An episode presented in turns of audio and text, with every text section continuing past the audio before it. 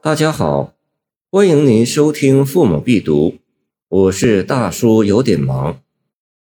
蓝田山石门精舍，王维。落日山水好，扬州信归风。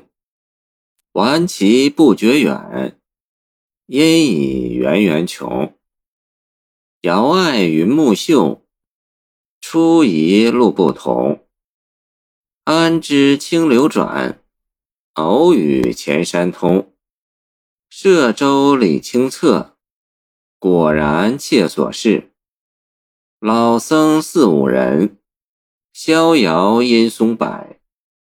朝焚林未数，夜禅山更寂。道心即牧童。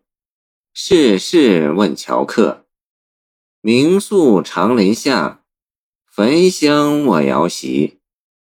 见方袭人衣，山月映石壁。再寻未迷路，明发更登历。笑谢桃源人，花红复来敌。这是一首寄游诗。写的是网游蓝天山石门精舍的经过。石门精舍近佛寺，诗当作于诗人晚年隐居蓝田山中的辋川别业时。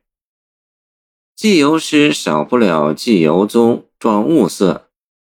好的寄游诗更注意表现游览中特有的情致。这首诗一起笔，就见出诗人特别轻松快适。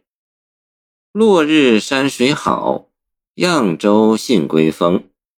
傍晚时分，驾着轻舟，任凭回风吹荡，这叫人感到惬意。